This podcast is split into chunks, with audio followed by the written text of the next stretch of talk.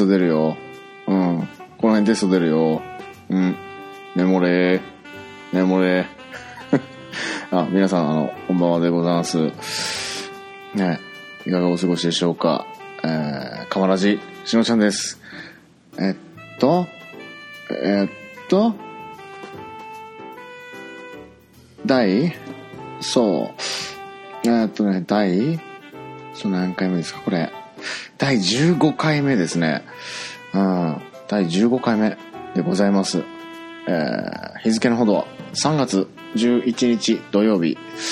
気温がですね、17.6度となっておりますね。時計のね、えーいつも時計のデジタル時計の温度計 的なものがね、あの、ついてるんですけどね、それで、見てます。17.6度です。実際にはもう、あとね、もう少し寒いと思うんですけど、僕ね、やっぱり、大体あの、あ、時刻が、えっと、21時、えー54分、9時54分、58、9、10、55分になりました。1、2、3と。はい。というとこなんですけどね。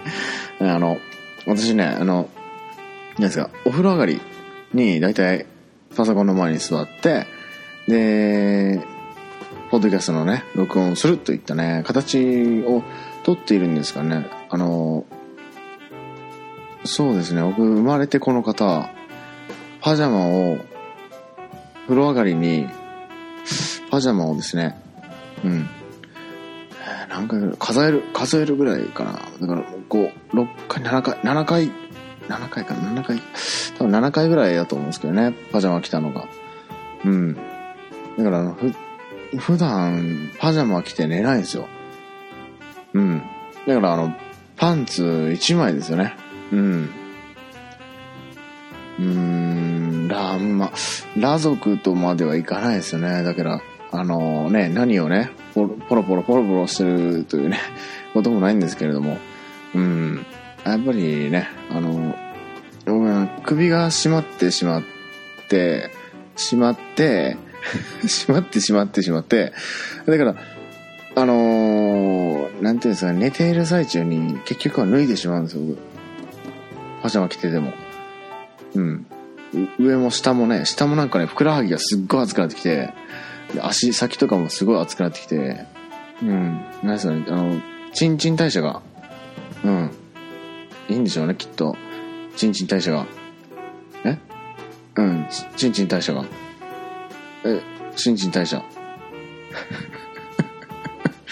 え新陳代謝？新陳代謝。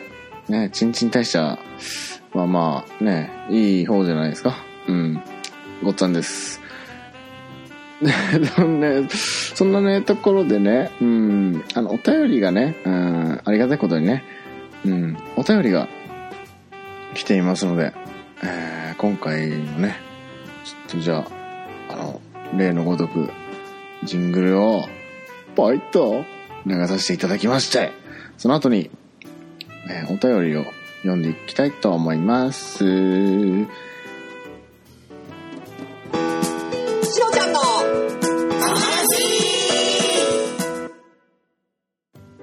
いやー、おーやー、おーやー、おーやー。じゃあ、じゃあね、カマラジ、メールフォームの方に、メールフォームじゃない、えー、Gmail の方に、うん、ありがたいことに、えー、本日もお便りが届いておりますので、ありがとうございます。えー、っとですね、えー、タイトルが、く、てん、まーです。と いただきました。ありがとうございます。えーっとね、くまーさんですね。くまーさんから、くまーさんからいただきましたね。はい。ありがとうございます。ね、いつもなんかあの、無茶な、あのね、絡みにもね、快く、ね、快く、ね、乗っかってきてくれる、ね、優しいクマさんから、ね、ツイッターであの、いつもお世話になっております。本当に。ね、こんこんにちは。こんにちはじゃない、こんばんは。えー、おはようございます。おはようございます。ということでね、あの、クマさんからいただいておりますので、メールを読みたいと、読み上げ、読み上げたいと思います。え思います。はい。えーっとですね、えー、クマです。というタイトルで、えー本文が、えーいつも楽しく意義のある暇つぶしに聞かせてもらっています。そして、過去回全部聞き終わりましたです。しのちゃんさんのナイスボイス、えー声におっさんながら癒されてます。えーところで質問なんですが、えーしのちゃんというハンドルネームには、継承はどうすればよりいいのでしょうか？わら。しのちゃんでいいのか、しのちゃんさんって行くべきか。うん、その他の、ちゃん、さん、くんなど、ハンドルネームにつけちゃっている人たちの故障に困る時があります。しのちゃんさんはどう思いますか、カッコでね、さんってつけてくださってますけれども、えー、くまさん、ありがとうございます。メール、ね、すっごいよ、これ。なんかあの、番組のメールっぽい感じですよ、これ。番組に来るメールっぽい感じですよ、これ。で番組だもんな、これ。そうですね。はい。ね本当にありがとうございますね。ナイスボイス。えー声。うーん、いやー、クマさんもね、めっちゃいい声ですよ。うんツイキャス聞いちゃって、聞いちゃった。ついに、ついに聞いちゃったクマさんの歌めっちゃうまいですね。皆さんぜひぜひもう、わらわらとね、あの、皆さん、クマさんの、ね、ツイキャスに 集合しましょう。歌めっちゃうまいです。ねえ、そう。えー質問、えーしのちゃんというハンドルネームには、故障、継承、継承はどうすればいいの良いのでしょうか？うん、しのちゃんでいいのか、しのちゃんさんで行くべきか。僕はですね、初めての、初めましての人でも、しのちゃんという風にね、呼んでいただきたい派閥でございます。そこら辺に属しておる、えー属している次第でございます。はい。えーしのちゃんさん、うん、もうね、あのー結構あの、なんていうんですか、気を使われて、あの、しのちゃんさんって、あ、失礼のないように、あの、しのちゃんさんとね、つけていただけるのも、たまあ、確かにね、すごくありがたいんですけどね、やっぱりちょっと距離感、ちょっと距離感がね、やっぱり、えー距離感ですよね、やっぱり、その、ね、まあ、公園のベンチに座った時にカップルで、うん。ちょあなんか今日、ちょっとあの、あ、近くに公園あるから、ちょっと、ちょっと休憩しようか。今日ちょっと疲れちゃったね。みたいな感じで。ね、うん、みたいな、な感じですね。で、その距離ね、その距離ぐらいあるんで、しのちゃんっていうとね、あの、がっつりね、あの、肩がこう、ペッてね、ついてる状態なんで、うん。だからもう、みんなとこう、肩を合わせてる状態ですよね。しのちゃんって呼んでくださってる方とは、肩たたたたちとは。ええそうです。だから、もう本当にね、しのちゃんでいいですよ。あの、ですね、仲良くなってきたら僕も自分から、あの、えーそうです。だから、しのちゃんという故障がある場合は、もしもですよ、他の自分から見て、そのだから、くまちゃんっていうね、風な、あの、ハンドルネームだったら、あの、もう、くまちゃん、くまちゃんっていう感じでね、あいや、あの、ツイッターとかで寄っていくと思いますんで、はい。そうですね。うん。そう、その他のね、チャンさんくんなど、ハンドルネームつけちゃってる人たちの、うんつけちゃってる人たちの故障に、うん、困る時あります。ね確かにね、その問題、来ますよね。僕もね、結構最近ね、よくあるんですよね。えーしのちゃんか、しのちゃんさんかっていうね、ちょうどね、本当だからね、ちょうどベストタイミングで、あの、お便りをね、あの、投げつけられたような、そんな気持ちですね。うん、ありがとうございます。だからちょうどよかったですね。これで決まりだっていうな、ね、感じ、お便りが来たんで、もうね、ちょっと、そしたら、ね、その、しのちゃんってやっぱりね、あの、でやっぱり多分その、呼んでほしいと思うんですよ、その、ハンドルネームにね、なんとかさんとかなんとかちゃんとか、なんとかくーんとかね、ついてる人、その名前の呼び方で呼んでほしいと思うんですよ。多分結構、だからフレンドリーな人だと思うんですよ、結構。うん。だからみんなつけていっちゃったらいいんじゃないですか。こういう風に呼んでほしいっていう自己アピールじゃないですか、だって。それからその他の人からこう、普段呼ばれてるからこういう名前でっていう、親しみがあって、えー、多分ね、そのしのちゃんとかね、例えばしのちゃんとかも、ほぼほぼもう家族とか、えー、友達、まあ結構限られた友達なんですけど、しのちゃんってね、呼んでくれる友達もいるんですけど、えー、その、うん、かなり付き合いが長いと、しのちゃんってね、呼んでくれる友達とかね、家族とか、だからすごく親しい間柄の時に、しのちゃんというね、風に呼ばれていたので、で、私はしのちゃんっていう、えー、故障に対して、ね、親、えー愛着というかね、親近感、親近感、えーだからね、親しみがあるんで、うん、もう耳も慣れてますんで、あしのちゃんって言われたら、あ、お、うん、お、わ、わ、みたいな感じですね。うん。しのちゃん、しのちゃん、あ、おいでおいで、みたいな感じで、しのちゃんって聞こえた瞬間に耳がピクってなる感じですよね。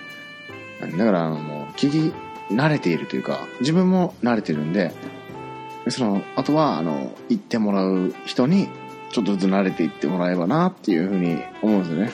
だからもう本当に、ね、気にしないで、ね、しのちゃんっていうふうにね、あの、しのちゃんで、その後別にね、敬語でも何でもいいんですけど、名前はね、そうですね、まあでできれば、その、敬語、敬語じゃなくても、全然、本当に、うん、本当にね、なんでだよ。じゃあ敬語になくそうか、じゃあ。敬語、うん、自分が言うから、そう。やっぱり自分、自分からの歩み寄り？うん。人付き合いってやっぱ歩み寄りですよね。だからね、あーだけ、あのーええよ。うん。本当で。そんな、敬語とか、うん、使わんでも、何言って失礼って思ってないし、うん。何でも、本当で、僕は楽しかったらいいと思ってるけ、だけ、うん、だけ、ええよ、本当で、そんな、気使わんでも、僕も気使わんし、そしたら、うん。そしたら、なんかより親しくなれるというか、うん。うん、そうそうそうそう。すごいな。ツイッターが今すごいな。なんか。すごいな、これ。うん。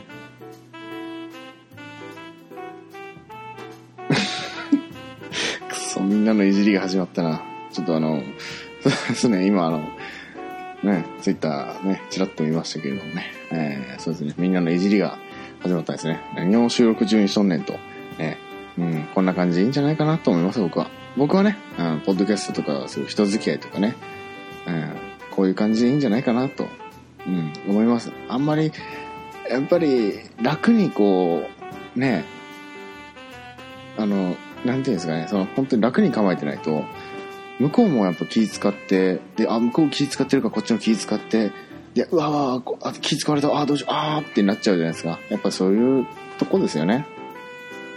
うん。やっぱそういうのが大事だなというのはありますね。だから、めっちゃフランクに、えー、ね、行きましょう。ね。もう、あれ、あれしましょう、あの、ね。拳でこう、えい、えいった、えいってしましょう。ね。ね、えいってね、しましょう。ね、もう、ハグ。ハグよね、ハグ。うん。だって言葉とかいらないじゃないですか。ハグ、ハグ、ハグ。ね。素敵。ね。ハグって素敵ね、本当に。ですね、ハグって。本当にね、やっぱりそういうところからね、うん、大事だと思います、そういうところが。ちょっとね、もうちょっと簡単にね、うん、考えて、ね、欲しいですね。でももし、あの、ね、あーなんていうのかな、だから、新人だからとかね、あんまり気にしないでいいと思うんですよ、僕は。ね。そのなんかやっぱ会社で言えば、やっぱり立場とかね、あるんですけど、そういうのをね、ちょっとずつこう、ね、抜きにしていけたらなっていうのはありますよね、やっぱり。うん。やっぱ、ね、そういうのありますね、本当に。ねやっぱね、立場ね、立場ね、ありますね。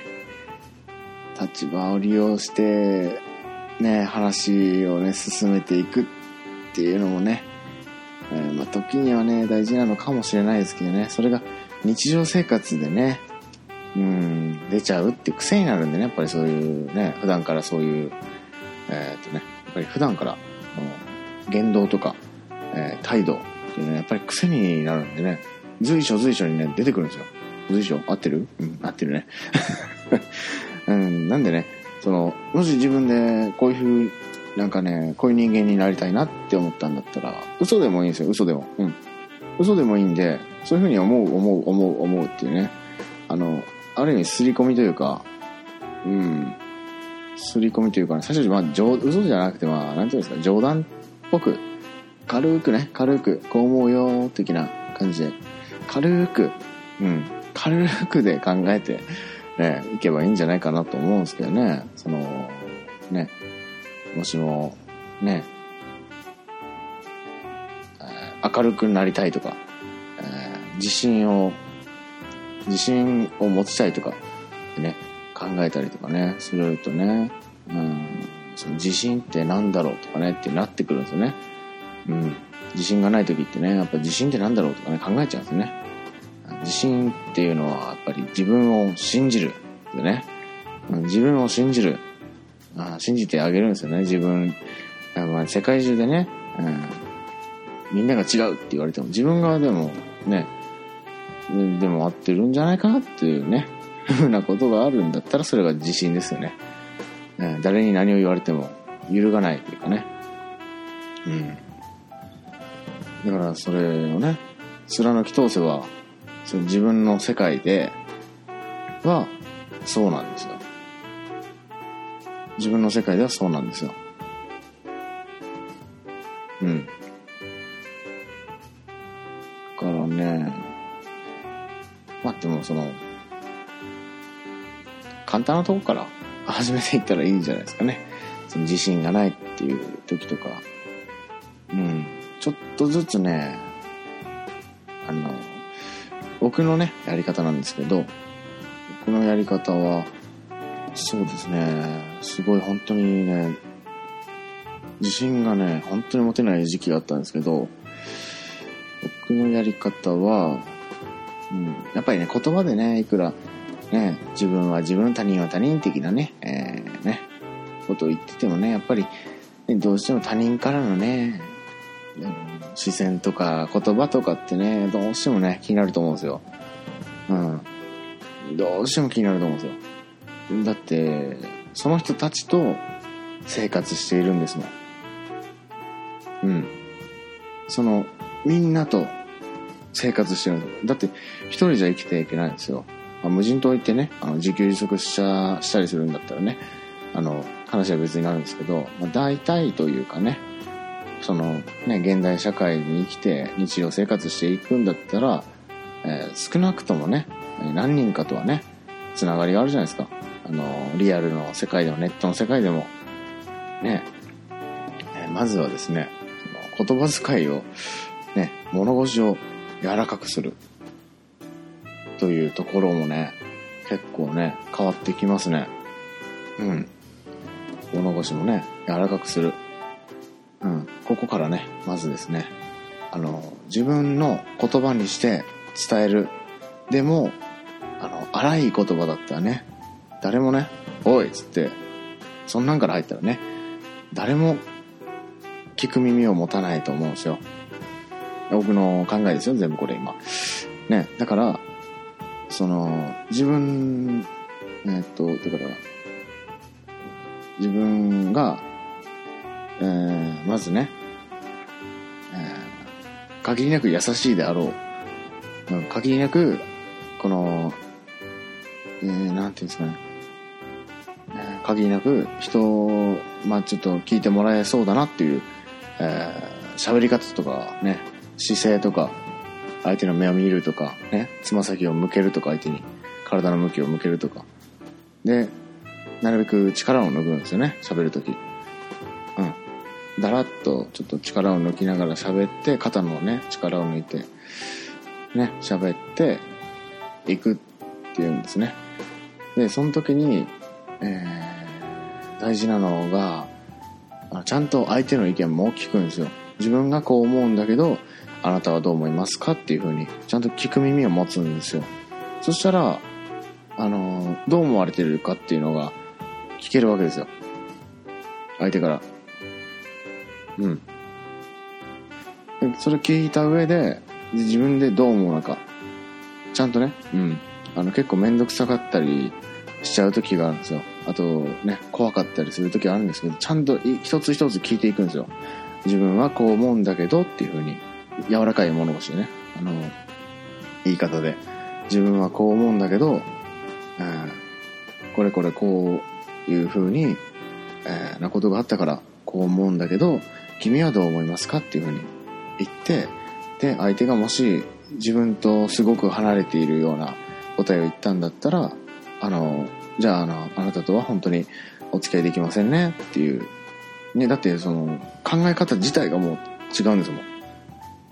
そっからのね、軌道修正っていうのはなかなかね、もうどちらかがぐいっとね、歩み寄らないといけないんですけど、その歩み寄るっていうのはすごく疲れちゃうんですよね。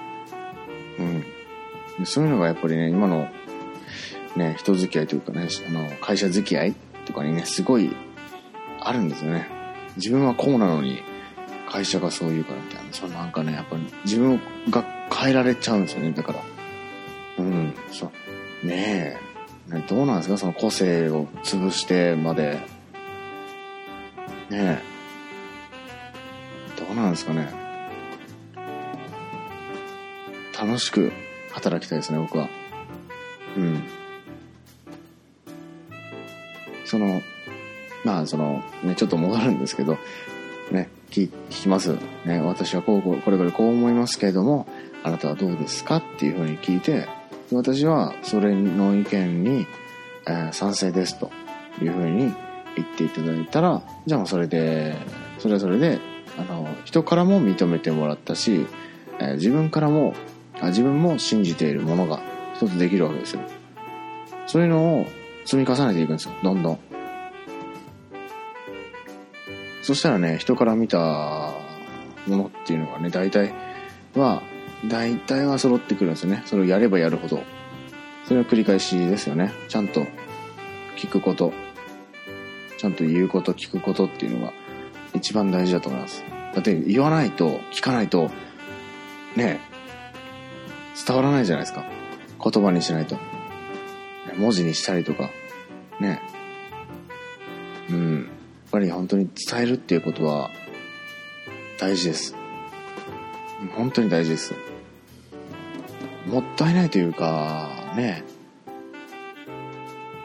ね、伝わ、その、その人とのね、もし関係とかをより良くしたいんであったら、率先して伝えていくべきですね。だからもし、ね、ちょっと何考えてるのか分かんないとかね。うん。うん、もしね、なんか、思春期とかでね、うん、思春期の時とかね、あるとします。思春期の時、ね、やっぱ怖いですよ、やっぱりね、子供が、ね、暴力振るってきたりとか、すごいきつい言葉で言ってきたりとか、するわけですよ。うん。やっぱりね、本当にね、その多感な時期というかね、やっぱり何に対しても、何に対しても多分イライラしてる時期があると思うんですよ。個人差もあると思うんですよね。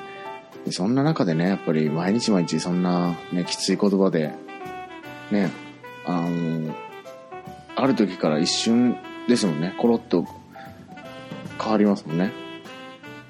何かの表紙に。それで、ね、何かしらこう、ね、毎日言われるわけじゃないですか。なんか、やめろとかなんか、ね、否定的な意見を言われるわけじゃないですか。うん。もしそういうのだったら、あの、面と向かって、うん、面と向かって、その子に対して、えーまずね、聞く耳を持ってください。で、何がしたいのかっていうのが分かったら、うん。次は、こういう方法があるよっていうね、提案とか、えー軌道修正ですよね。うん。軌道修正を提案してくださいね。頭ごなしにこうしろって言われたら、何よっていう、やっぱ反抗期ですから、何よってなるわけじゃないですか。なんで、提案をね、あくまで。うん。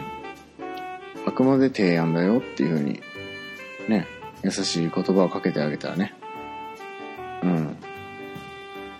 多分、おのずとわかると思うんですよね。その子たちも。僕もね、昔、ね、すごくね、父親が嫌いだったんですよ。うん、めちゃくちゃ嫌いだったんですよ。もう話もしたくなかったんですよ。で、なんでかっていうと、すごい頭ごなしに怒るからなんですよ。うん。聞く耳を持たないんですよね。本当に自分の感情をぶつけて、ぶつけるんですよ。怒るときに。で、ある時ね、高校、えー3年生ぐらいですかね。まあ大体もう多分ほぼほぼ鬱だったんでしょうね、僕。うん。でね、やっぱ進路とか決めないといけないじゃないですか。やっぱりね、また怒られるんですよ。それで。お前はそんなプラプラしとって、みたいな感じでね。怒られるんですよ。やっぱもう嫌じゃないですか。何もね、あの喋りたくもないんで、ね、静かに、ね、泣きながらね、部屋にいるわけですよ。そしたら、あのお父さんがね、あの、部屋の扉をノックしてですよ。コンコンってノックして、ちょっと下に降りてきてくれんかっていうふうにね、初めてなんか、お願いというかね、そういう感じでね、言ってくれたんですよ。分かったって言って、ね、僕も、ね、その、そういう風に言われたらね、やっぱり、あの、全然違いますから。で、えー母親とね、父親がそこに座って、で、えーお前は、あ、お前は何がしたいんだっていう、いう風に聞かれてですね。いや、正直人生というか、その何がしたいとかがわからんっていう風に言ったんですよ。本当に何にもしたくないっていう風に言ったんですよ。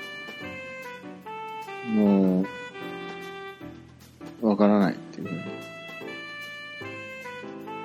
この先どうなるかっていうのをわかんないし、なんていうんですかね、何も、何かね、その、打ち込むことがなかったんですよね。一生懸命。一生懸命なかったんですよ。あの、その、ね、一つのことに対して。全部、すぐ飽きちゃう。全部すぐもう飽きてね、なんかもう、長続きしないんですよね。うん。で、それで、自分に自信がないわけですよ。長続きしないし、なんか、何やってもダメだしっていう、なんかまあ、プロのスパイラルでね、鬱になっちゃってるわけですよ。で、ね、そんな時にね、ちゃんと何がしたいんだっていうふうに聞いてくれて、で、本当に何もしたくないというか、わからんっていうふうに言ったんですよ。うん。そしたら分かったと言って、でも何もせんわけにはいかんと、卒業してから。うん。そのしばらくね。あーごめんなさい。えっと、高校3年生の時じゃない。卒業して、あの、ニートしてたんですね、しばらく。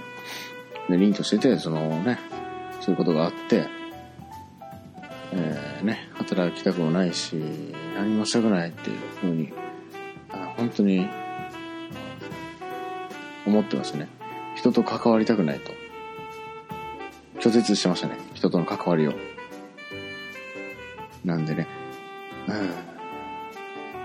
なんか、ね、毎週、なんか暗い話というかね、そういう、なんかその思い出をね、えーアウトプットしてるわけなんですけど、あこれ多分あれだな。あそのね、まあ、何が、ね、まあ、卒業して、えっとね、何もせんわけにはいかんと。とりあえず、とりあえず、外に出ろと。外に出て、えーうちの仕事をしろと。うん。手伝いみたいなことをしろというか、してみな、してみないかっていう言い方でしたね。あれは。どうかなっていう提案でしたね。うん。で、ね、提案されて、そっから、ね、運動も嫌いだし、ね、ましてや誰かのためにというのはね、うん。すごい、うん。すごい、まあ嫌だったわけですよ。そんな時にね、ちょうど、おじいさんがね、亡くなって、うちの、ね、すごい大好きなおじい、おじいちゃんが亡くなって、ね、えーショックだったんですよ。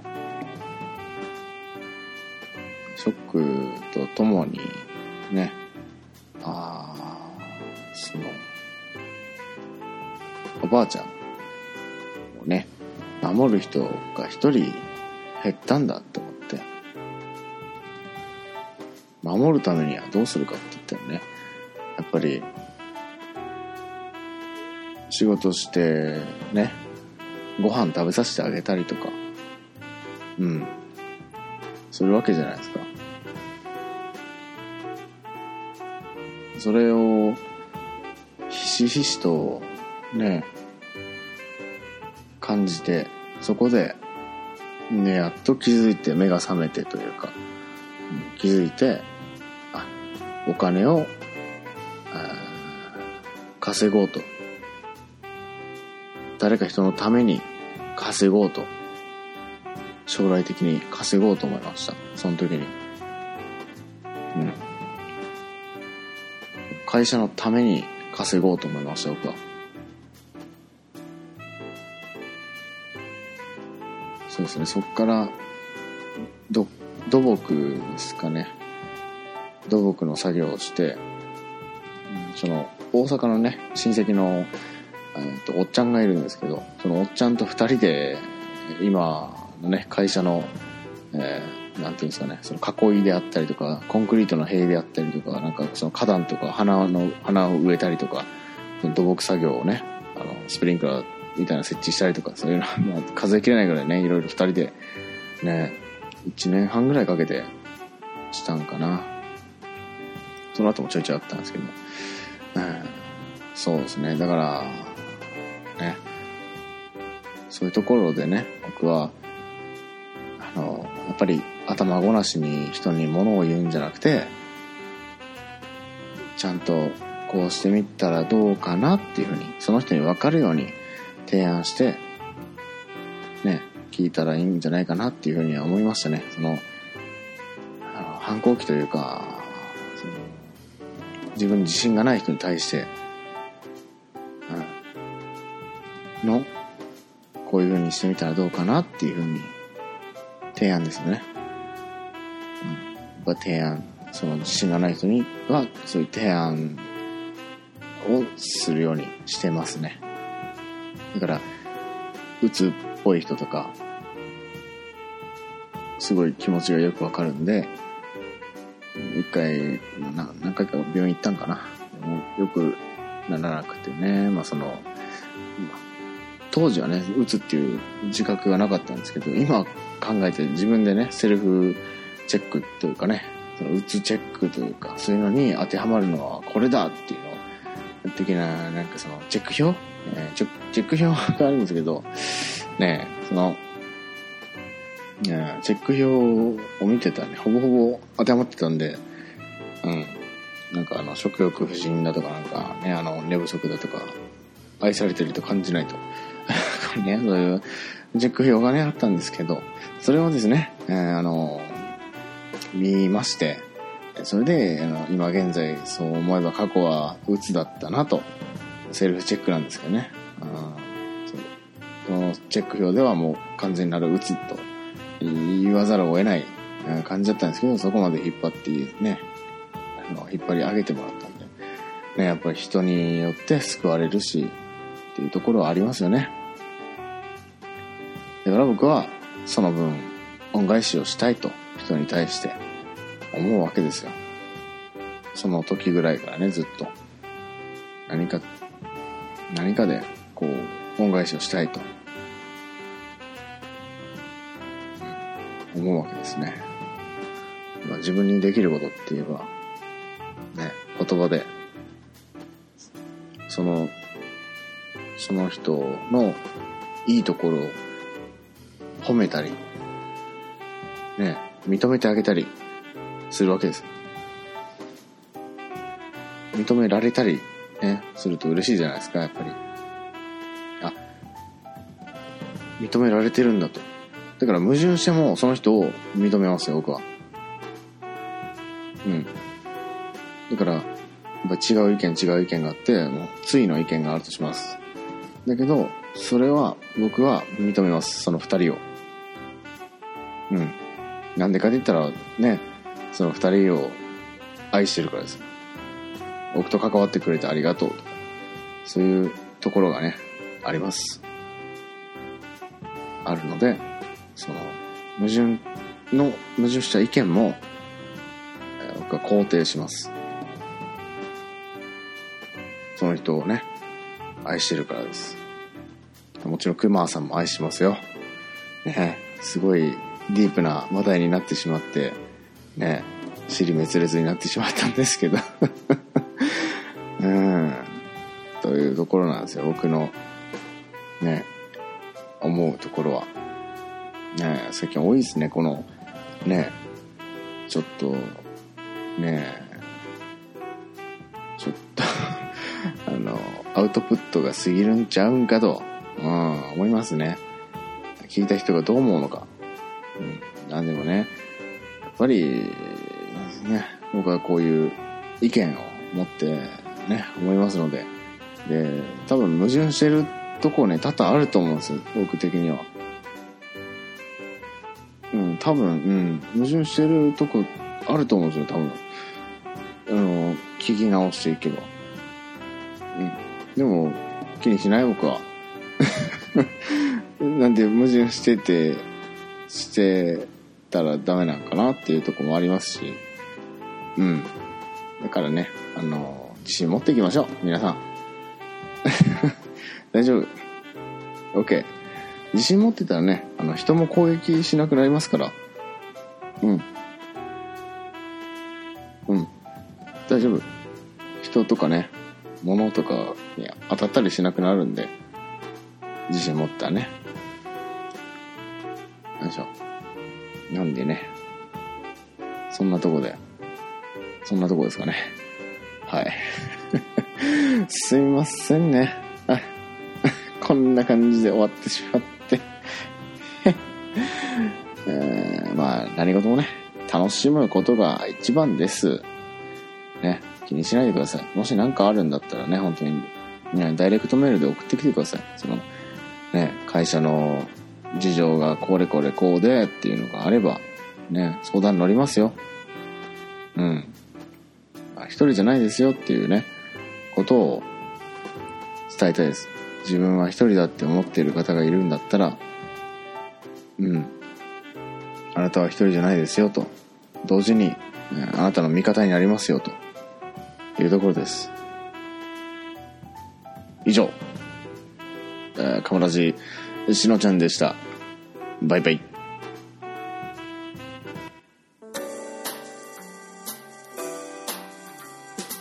皆様、最後までカワラジをお聞きいただきまして、誠にありがとうございます。カワラジでは、皆様からの愛のお便りを募集しております。宛先は、k-a-m-a-b-o-k-o-r-a-d-i-o アットマーク gmail.com com かまぼこレディオ at gmail.com まで。ツイッターアカウントは、アットマーク KAMABOKORADIO かまぼこレディオ。そしてもしつぶやいていただける場合はシャープかまラジひらがなのかまにカタカナのラジでかまラジでつぶやいてみてください。お待ちしております。ありがとうございました。ではまた次回お会いしましょう。しのちゃんでした。バイバイ。